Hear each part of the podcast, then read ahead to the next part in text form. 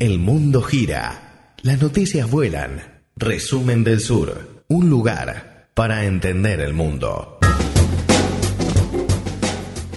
Hablemos de sustentabilidad, hablemos, hablemos de fondos de emergencia y hablemos de esta experiencia de Noruega, Mauricio Mackenzie. Contanos. Exactamente, siempre es bueno mirar para Escandinavia porque suelen ser países que hacen las cosas bien. Y hablando de, de ahorros y de inversiones, eh, las personas, por ejemplo, hay algunos que cuando por ahí les sobra una plata la ponen en un plazo fijo o, bueno, si es en Argentina ya sabemos qué pasa con los ahorros, suelen comprar dólares o se ponen en la bolsa o fondos comunes de inversión que se usan ahora como para tratar de que esa plata no quede parada y que sirva, ¿no? Para algo o para un futuro o guardarla para un futuro, para una situación un poco más compleja. Bueno, con los países pasa lo mismo.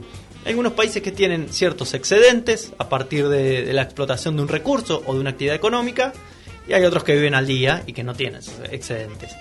Eh, el caso de Noruega tiene, por supuesto, un excedente a través de la renta petrolera, un país petrolero por excelencia, pero eh, ese excedente no lo, no lo utilizaron en su momento y comenzaron a, a, guardarlo en lo que es un fondo soberano. Se llama fondo de pensiones, pero en realidad es más, va más allá de las pensiones de los noruegos, sino que es un fondo soberano que utiliza el país. Eh, a, partir lo maneja el Banco Central de Noruega, un banco central que es estatal.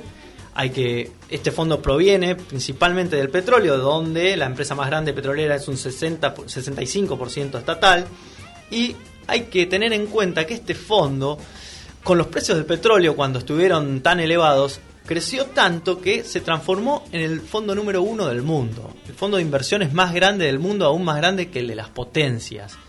Eh, al punto de que llega a estar en un billón de dólares, pero un billón de dólares de los billones eh, en castellano, saben que el billón en inglés es mil millones, sí. en realidad nosotros lo tomamos como un millón de millones.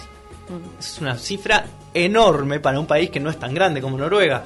Al punto de que si, si hoy agarraran y dijeron no, no, no vamos a invertir más con este fondo, lo vamos a, vamos a dilapidarlo, vamos a repartirlo entre todos los habitantes. Cada noruego cobraría 200 mil dólares. Nada mal, ¿no? Tranca. Por ley, el Estado noruego, esto es por ley, ¿eh? son políticas de Estado, no es política de un gobierno en particular, no puede hacer uso de este fondo, pero sí puede hacer uso de los dividendos, de las, de las ganancias que utilizan estos fondos. A veces lo utilizan para cuestiones de, por supuesto, de educación o de lo que sea, y otras veces se reinvierten, con lo cual el fondo sigue creciendo.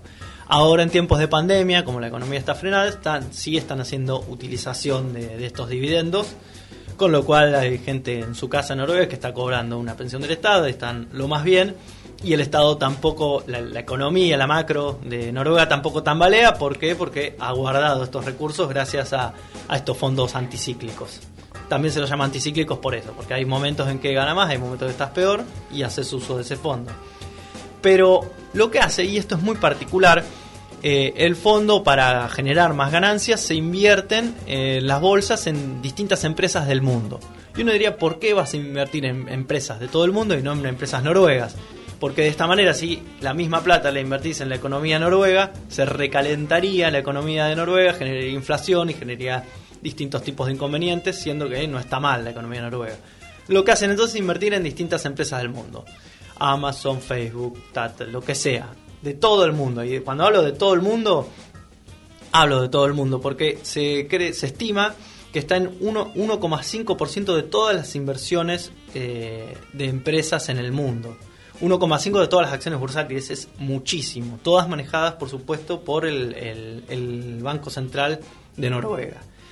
Ahora, decíamos que tiene que ver esto con la sustentabilidad. Bueno, hay criterios para que el, que el, Estado del Banco de Venezuela decida en qué empresa invertir y en cuál no. Estos criterios fueron cambiando, pero a partir de los últimos años, a partir de 2005 casi, se empezó a tener criterios de sustentabilidad uh -huh. y cada vez más fuertes. Entonces, Noruega decide en qué empresa invertir y en qué empresa no invertir. Desde 2005 a la fecha, eh, este fondo eh, soberano ha excluido, o por lo menos puesto en observación, a 166 empresas donde venía invirtiendo y a partir de alguna de algún mal manejo o algún manejo poco ético descartan esa empresa e invierten en otra. Tengan en cuenta, en América Latina eh, este fondo soberano pone muchos dólares en, por ejemplo, Brasil, Chile, Claro, te iba Colombia. a preguntar eso. Imagino muchas, eh, en su momento, mucha participación no sé, en, en, Odebrecht, Bueno. en las empresas constructoras de Odebrecht Brasil. ha quedado fuera, Exactamente. exactamente. Estas cuestiones, por supuesto, hacen quedar afuera. Hay otras cuestiones que te dejan afuera, como por ejemplo, tener salarios de los ejecutivos ex- exuberantemente altos. Mirá. Muy diferentes a los salarios básicos de, de un de un obrero común. Eso te hace quedar por fuera del Fondo de Venezuela.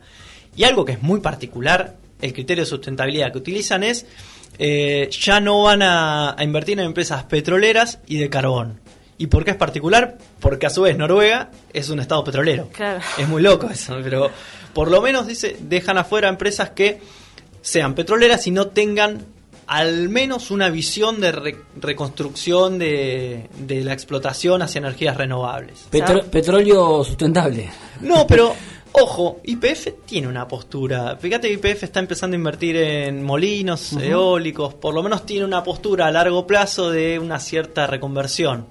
No sé cómo será la- la- su, su matriz y demás, pero por lo menos si tenés en vistas a futuro de empezar a reconvertirte hacia energías renovables, el fondo no te excluye por lo pronto. Por Bien. supuesto que sí invierte en energías renovables de todo el mundo, eso está más que claro.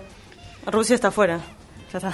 Y Rusia puede llegar a estar afuera. Si no, si- Totalmente. hay, se, se puede verificar en inglés. eh, Obviamente la transparencia es otra de las cuestiones.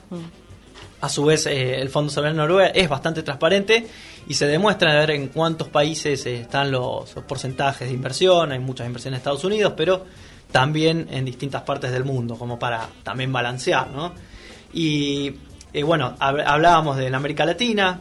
Argentina siempre queda por fuera de estas cuestiones porque no está tan avanzado en estas cuestiones, no está tan avanzado también en demostrar eh, los criterios de sustentabilidad. Recién Por- ahora en los planes de reconstrucción post pandemia están metiendo la idea de sustentabilidad y de eh, el New Green, Sí, eh, el Green New Deal. el nuevo acuerdo este verde, ¿no? Digamos, Sí. están empezando a incorporar recién ahora. porque es importante también para esto, para atraer inversiones. Hoy las inversiones, hoy hablamos del Fondo de Noruega, pero hay muchos fondos que tienen criterios de sustentabilidad. Entonces es importante demostrar que eh, las empresas y los estados o son sostenibles o por lo menos tienen perspectivas de serlo. Esto se hace a través de distintas herramientas como balances sociales o reportes de sustentabilidad, que no es solo para mostrar un par de fotos de plantamos tantos árboles, eh, tenemos un 48% de planta femenina, tratamos de tener igualdad de género, eh, damos 10 días más de licencia de paternidad. No, se trata de, sí, demostrarlo a los accionistas demás, pero también demostrar hacia afuera para atraer nuevas inversiones que tengan en cuenta estos criterios de sustentabilidad que están creciendo cada vez más y se están teniendo en cuenta cada vez más.